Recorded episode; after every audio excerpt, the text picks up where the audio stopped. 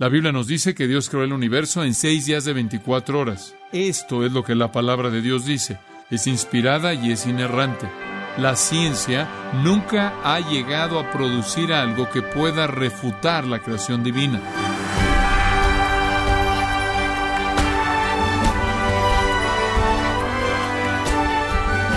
Bienvenido a su programa Gracias a vosotros con el pastor John MacArthur. La libertad de decisión no incluye diferentes aspectos de la vida del ser humano. Por ejemplo, el hombre no puede decidir o no pudo decidir existir por sí mismo, sino que fue Dios quien tomó la iniciativa, quien tuvo la idea y así creó al hombre. Entonces nos preguntamos, ¿Hasta dónde tiene el hombre libertad de decisión o albedrío para usar la palabra correcta? Yo le invito a dar una mirada a la parte final de este tema con el pastor John MacArthur en la serie titulada La batalla por el comienzo, en gracia vosotros. En el huerto Dios le dio al hombre la responsabilidad de nombrar los animales. Pero regrese por un momento al versículo 16. Génesis capítulo 2, versículo 16. Y mandó Jehová Dios al hombre diciendo, de todo árbol del huerto podrás comer. Digo, puedes disfrutar de todo eso. Mas del árbol de la ciencia del bien y del mal no comerás, porque el día que de él comieres ciertamente morirás. ¿Qué es morir? ¿Qué es eso? Esa fue la advertencia, la única advertencia. Entonces, Fuera de que Dios coloca al hombre en este huerto con la responsabilidad de nombrar a todos los animales, lo cual muestra sus capacidades cognitivas y también cuidar del huerto. La responsabilidad del hombre era aprender acerca de la creación de Dios, glorificar a Dios por la maravilla de lo que él vio y entonces clasificar la creación y de alguna manera formar o moldear la creación de tal manera que era una honra a su creador en todo sentido. Ahora recuerde, no había temor, no había muerte, no había derramamiento de sangre. Pero el hombre, no obstante, tenía la responsabilidad de cuidar del huerto de Dios. Y conforme pensé en eso, pensé en mi jardín. Ahora yo tengo un jardín caído. Tengo un jardín en el cual la muerte existe. Y probablemente yo puedo matar cosas mejor que cualquier otra persona, aunque esté tratando de hacer de que vivan. Y comencé a pensar en el hecho de que usted sabe, todavía vivimos en el huerto de Dios ha sido afectado de manera brutal por la caída y el pecado y la muerte, pero todavía vivimos en un mundo que está diseñado por Dios para manifestar su gloria. Y tenemos una responsabilidad, creo yo, de cuidar el huerto de Dios. En el capítulo 2 de Hebreos dice, versículo 8, que Cristo, quien es el hombre supremo, ha sido coronado con gloria y con honor, versículo 7. Y después en el versículo 8 dice, tú has colocado todas las cosas en sujeción o bajo sus pies. Y eso es verdad. Cristo, como el hombre encarnado, verdaderamente es el rey de la tierra, porque al sujetar todas las cosas a Él no dejó nada que no esté sujeto a Él. Pero observe esta siguiente declaración muy importante. Pero ahora todavía no vemos todas las cosas sujetas a Él. ¿No es eso verdad? Cristo es el verdadero rey de la tierra. Él fue hecho poco más bajo que los ángeles. Él descendió y se volvió uno de nosotros y entonces Él asumió el mandato del dominio y debido a que Él es Dios, Él tiene el poder más grande para sujetar la creación a sí mismo. Pero vemos la creación y estuvo sujeta a Él, versículo 8 dice eso, todas las cosas fueron sujetas a Él. No hay nada que existe que no esté sujeto a Él, pero todavía no vemos todas las cosas sujetas a Él. No vemos al reino animal bajo control, dócil y pasivo. No vemos la vida de las plantas simplemente creciendo y floreciendo sin ninguna necesidad de ser cuidada. No vemos el mundo libre de guerra y odio y matanza y etcétera, etcétera, y enfermedad. Entonces todavía no vemos todas las cosas sujetas a Él, pero lo veremos. Lo veremos. Algún día todas las cosas van a estar sujetas a Él. Algún día Él invertirá la caída. Él invertirá la maldición. Él será el rey de la tierra. Observe el versículo 10 porque convenía aquel por cuya causa son todas las cosas, y por quien todas las cosas subsisten, que habiendo de llevar muchos hijos a la gloria, perfeccionase por aflicciones al autor de la salvación de ellos. A través de su muerte, Él ganó el derecho de ser el soberano de la tierra, y Él tomará ese derecho, y Él irá a su gloria, Él gobernará este mundo, Él someterá este mundo, y Él nos llevará junto con Él al traer a muchos hijos a la gloria. Entonces podríamos decir esto, que antes de la caída se dio un mandato de dominio al hombre que él podía ejercer. Y él tenía control de todos los animales y tenía control del huerto de Dios. Pero él perdió eso en la caída y será recuperado cuando Jesús, que todavía no ha sujetado todas las cosas a sí mismo, hará eso. Y eso está viendo al reino milenial, la tierra restaurada, el Edén invertido, por así decirlo. Usted recuerda, el profeta Isaías dice que el desierto va a florecer como una rosa, que el león se acostará con el cordero, un niño jugará en un foso de serpientes, y si alguien se muere a los cien años, morirá como bebé. De tal manera que la muerte, aun en su curso normal, será abatida. Es muy razonable asumir o suponer que la gente que entra al milenio que esté viviendo en la tierra vivirá a lo largo de los mil años enteros sin morir. La muerte será mitigada, la maldición será mitigada. Todavía habrán elementos de la maldición en la tierra, porque todavía van a ser gente en la tierra que tenga una naturaleza pecaminosa y que se rebele contra Dios. Entonces, el pecado va a estar aquí, pero va a ser sometido en gran parte. Y después, finalmente, al final de los mil años, la tierra entera va a disolverse y se va a crear nuevos cielos y nueva tierra,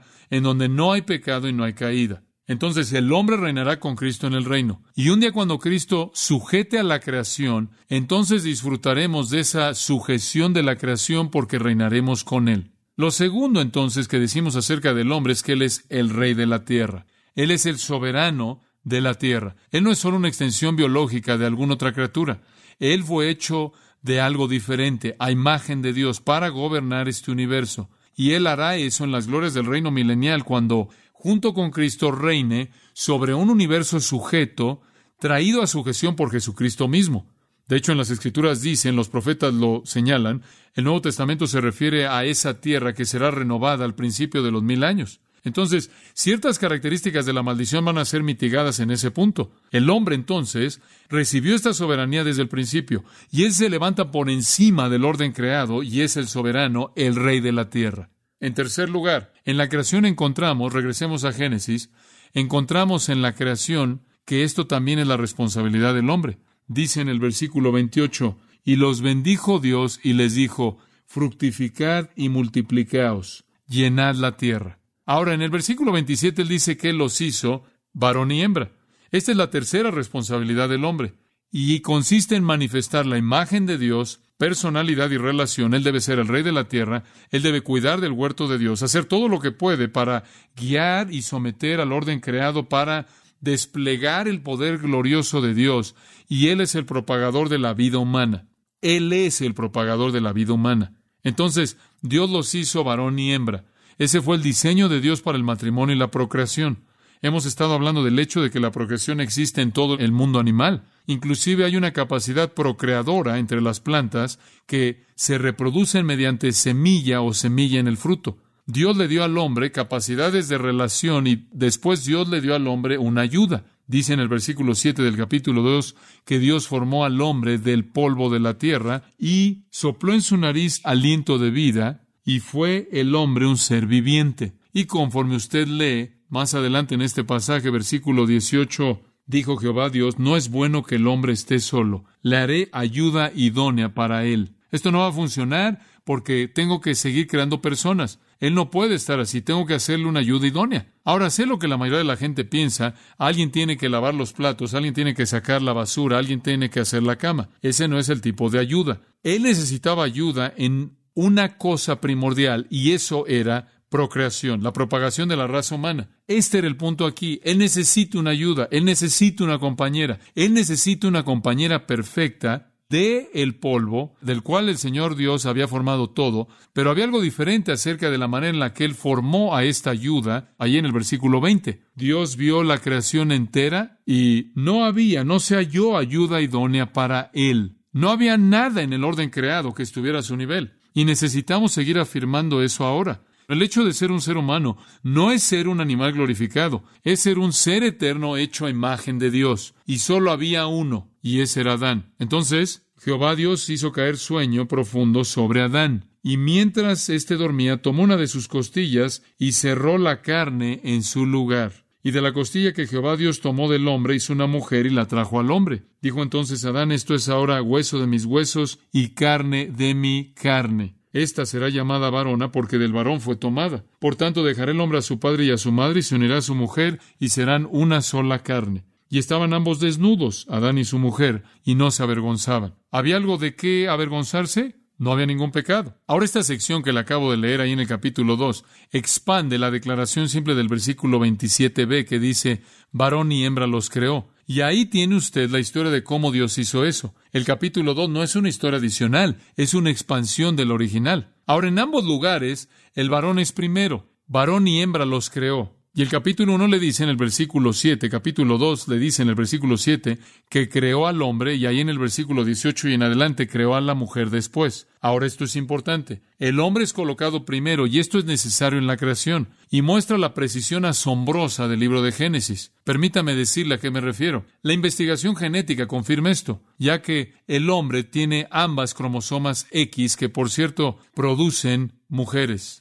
y las cromosomas Y que producen hombres. Los hombres son X e Y, las mujeres no. Si la mujer hubiera sido creada primero y el hombre hubiera sido tomada del cuerpo de ella, entonces la reproducción habría sido imposible, ya que no habría habido nada más que cromosomas X, y si ese hubiera sido el caso, solo mujeres podrían haber sido reproducidas porque las mujeres no tienen una cromosoma Y. El hombre tenía que ser creado primero porque tiene una cromosoma X y una Y, y la cromosoma Y produce un hombre y la cromosoma X a una mujer. Dios sabía exactamente lo que estaba haciendo. Y entonces Él entró, tomó un hueso y de ese hueso, si nos metemos en algo de ciencia aquí, tenía el ADN codificado en la estructura celular con la cual Él crearía un hombre. Él hizo una mujer a partir de ese hueso, hizo una compañera para Adán y juntos podían entonces producir hombres y mujeres. Entonces las cromosomas X y las cromosomas Y eran bien conocidas para Dios, aunque que no aparecen en el libro de Génesis. El hombre tenía el material genético para que una mujer pudiera ser tomada de él y estuviera genéticamente relacionada a él, siendo del mismo género, y entonces a través de la relación con ella pudiera procrear tanto hombres como mujeres. Y entonces juntos cumplen el mandato de dominio del versículo 28.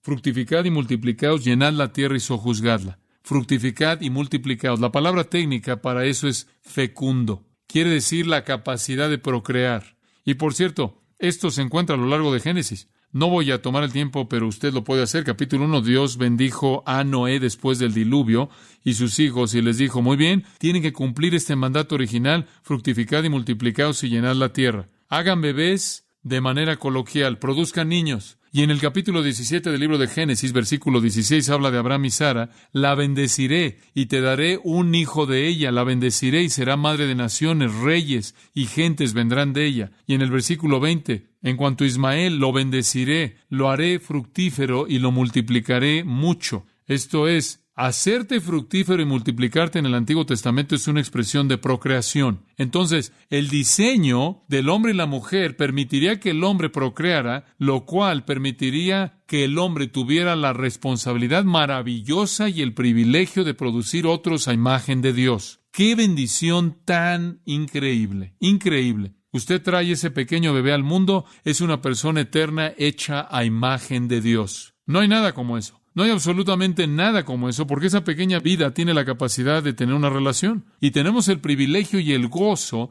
de enriquecer nuestra propia relación en el matrimonio al multiplicar y al traer a esa unión a otros capaces de tener una comunión profunda, personal, de tener conversación, de tener convivencia. Podemos disfrutar con ellos las mismas relaciones personales que disfrutamos uno con el otro y por lo tanto Dios está diciendo, puedes extender este dominio sobre la faz de la tierra, llena la tierra. Génesis 9.1, llena la tierra. Lo mismo en Génesis 1.28, llena la tierra. Dios diseñó el matrimonio, un hombre, una mujer, eso es claro a partir de lo que le acabo de leer al final del capítulo 2. El hombre deja a su padre y a su madre y se une a su mujer, se vuelven una carne, y la manera en la que se vuelven una carne es en la vida que viene a partir de ellos. Una carne podría significar que tiene intimidad sexual. Una carne podría significar que piensan de manera semejante, igual y hacen las cosas juntos. Pero la expresión más pura y verdadera de una carne es cuando los dos, ambos, se unen en una carne, una vida, y ese fue el mandato hacia el hombre, porque al hacerlo el hombre multiplica la imagen de Dios. Por eso hablamos con tanto énfasis a los padres cristianos que tienen pequeños hijos de que entiendan la administración que tiene, que Dios les ha dado, de criar ese pequeño hecho a imagen de Dios y llevarlo de regreso al conocimiento de Dios a través de la fe en Jesucristo. Entonces Dios estableció esta capacidad, esta capacidad de ser fecundos, como es llamado, esta capacidad de procrear. Y Dios estableció el matrimonio como el ambiente, un hombre una mujer de por vida, en lo cual se llevaría a cabo esto. Fue un recurso de evolución que estaba tratando de explicar la conducta del hombre de una manera de evolución, y no podían descubrir por qué es eso. Esta fue la declaración, esto fue lo que dijeron. ¿Por qué los humanos casi siempre terminan en lo que llaman pares? No podían entender cómo la evolución produce eso. Parece que en nuestra cultura no sucede de esa manera, ¿o sí? Que la gente simplemente anda ahí por todos lados teniendo bebés y hay todo tipo de niños ilegítimos que nacen, pero la realidad es que de acuerdo con este recurso, dijeron que el 98% de los seres humanos en la Tierra terminan en un par, y eso es porque Dios nos hizo de esa manera. Claro, todos los feministas y los homosexuales quieren hacer todo lo que hacen para atacar y destruir la intención de Dios, y han tenido mucho éxito en nuestra sociedad. Y debido a eso, Romanos 1 dice, la ira de Dios ha venido sobre ellos. Bueno, suficiente de eso. El hombre entonces es creado a imagen de Dios. Él es creado para ser el rey de la tierra. Él es creado para ser el propagador de la vida. Y finalmente él fue creado como el destinatario del gozo. Dios quería bendecirlo. Y dice en el versículo 28, y los bendijo Dios. Dios los bendijo. Él simplemente quería alguien a quien pudiera bendecir. Y los bendijo. ¿Cómo los bendijo? Bueno, los bendijo con dominio, los bendijo con una imagen divina, los bendijo con la capacidad de tener relaciones, los bendijo con personalidad, los bendijo con la capacidad de entender su creación, los bendijo con la capacidad de conocerlo y también de conocerse el uno al otro, los bendijo con la capacidad de reproducirse a sí mismos y llenar la tierra con otros hechos a imagen de Dios, y los bendijo de otra manera. Versículo 29.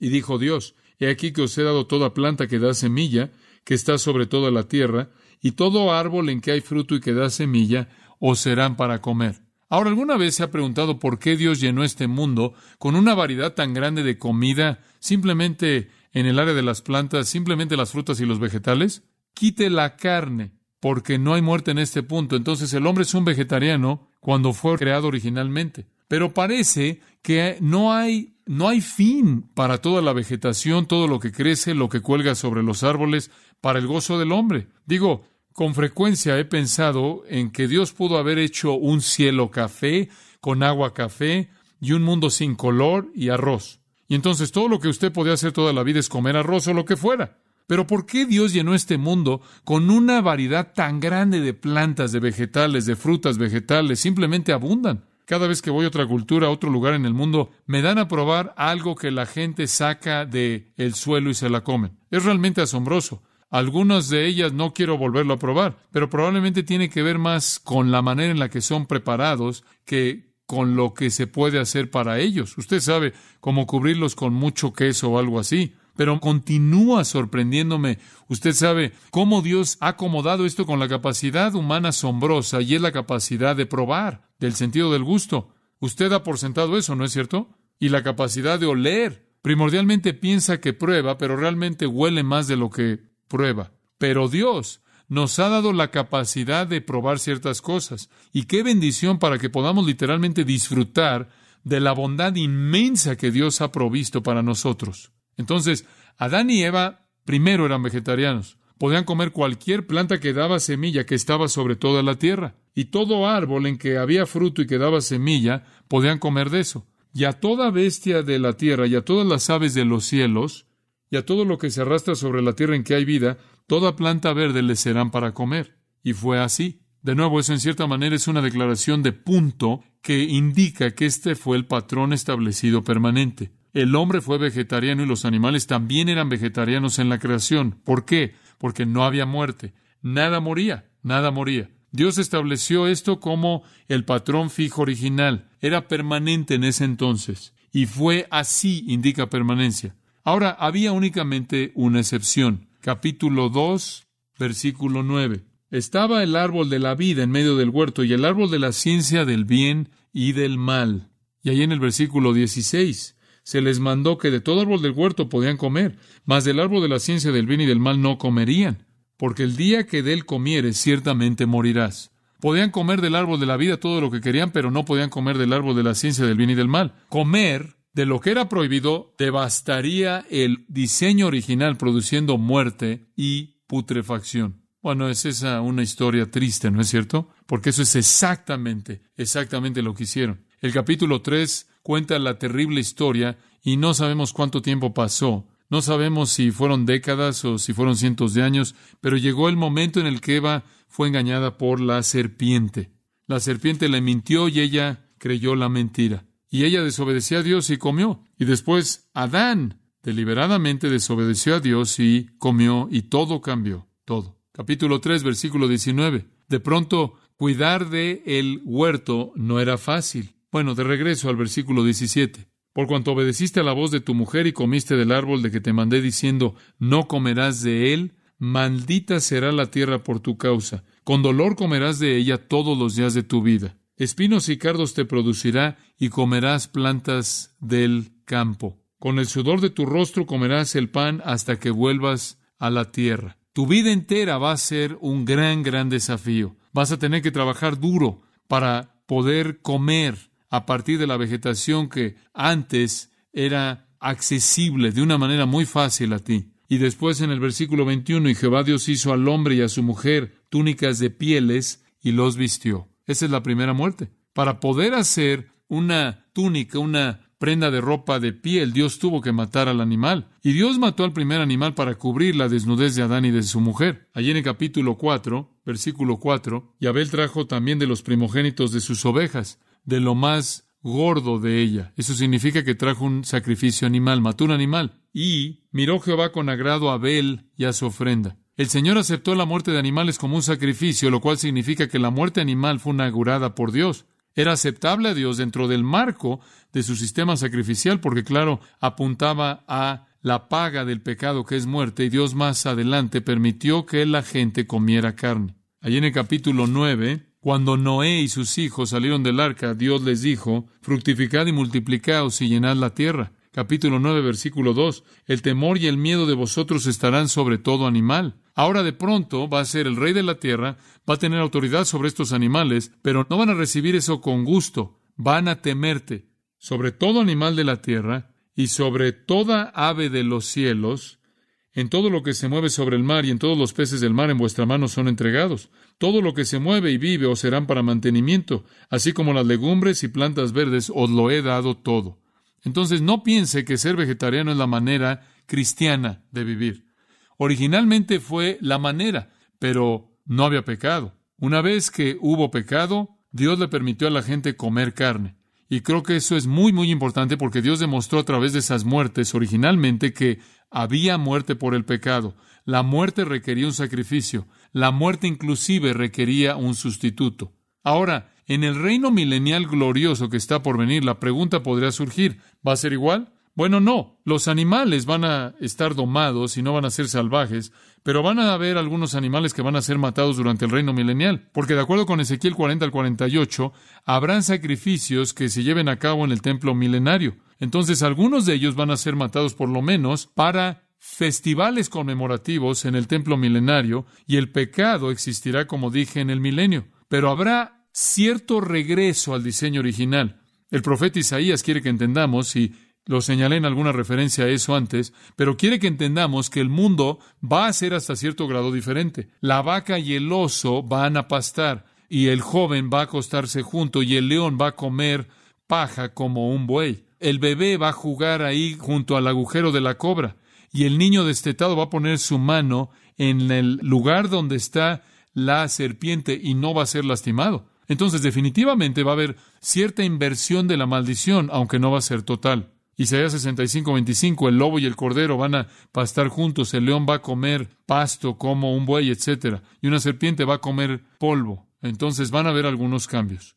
Entonces, resumiendo, Dios creó al hombre a su imagen. Creó al hombre para ser el rey de la tierra, creó al hombre para procrear, para propagarse y para llenar la tierra con otros que serán hechos a imagen de Dios. Él creó al hombre para disfrutar la riqueza de su bendición. Y cuando todo eso fue hecho, Versículo 31 dice, Y vio Dios todo lo que había hecho, y aquí que era bueno en gran manera. No solo las partes, él ya comentó acerca de que las partes eran buenas. En esta ocasión él dice es bueno en gran manera. Esta es la primera vez. Y no tanto las partes, sino que él vio todo lo que él había hecho. De nuevo reiterando que él es el creador, el hacedor de todo. No hay muerte, porque no hay maldad, no hay pecado, no hay caída. Eso concluye toda posibilidad de la evolución. Eso termina con cualquier posibilidad de la evolución, incluyendo cualquier tipo de evolución teísta, lo cual depende de la muerte. No había muerte. No habían cosas que estaban mutando y muriendo por billones de años durante esta época. Cuando Dios dice un día, Él dice un día en realidad. Entonces llega usted al capítulo 2, versículo 1. Fueron pues acabados los cielos y la tierra y todo el ejército de ellos. Eso es todo. Ya no hay más, esa es la historia. Comenzó y terminó en 32 versículos y nos dio el retrato completo del universo creado en su perfección completa. ¿Cree usted eso? Es la palabra de Dios, ¿no es cierto? Es la palabra de Dios.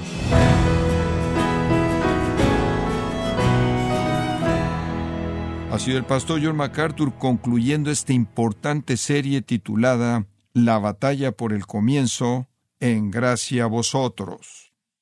Estimado oyente, quiero recordarle que el pastor John MacArthur ha escrito el libro La batalla por el comienzo, en donde detalla mucha de la información acerca de este tema de la creación, está incluido todo detalle que usted ha ido escuchando.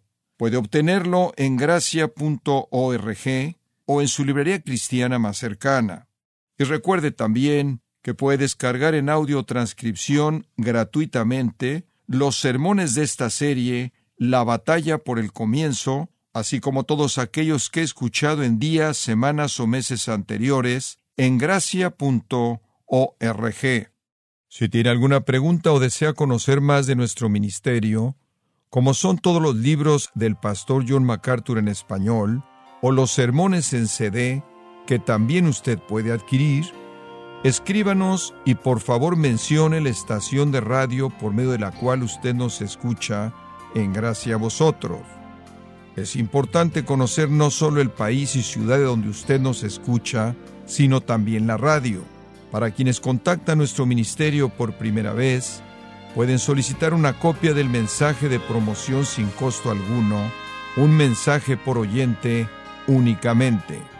Si usted vive en los Estados Unidos o Puerto Rico, escríbanos a Gracia Vosotros, P.O. Box 4000, Panorama City, California 91412 o puede escribirnos a través del siguiente correo electrónico radio arroba Bueno, en nombre de John MacArthur y el personal de este organismo, queremos darle las gracias por su tiempo y sintonía y queremos pedirle que no deje de orar por este ministerio, como también por la estación de radio por la cual usted nos escucha de lunes a viernes. Este es su amigo Miguel Contreras, invitándola a que sintonice nuestra próxima edición para que juntos continuemos desatando la verdad de Dios un versículo a la vez. No se lo pierda, aquí en Gracia Vosotros.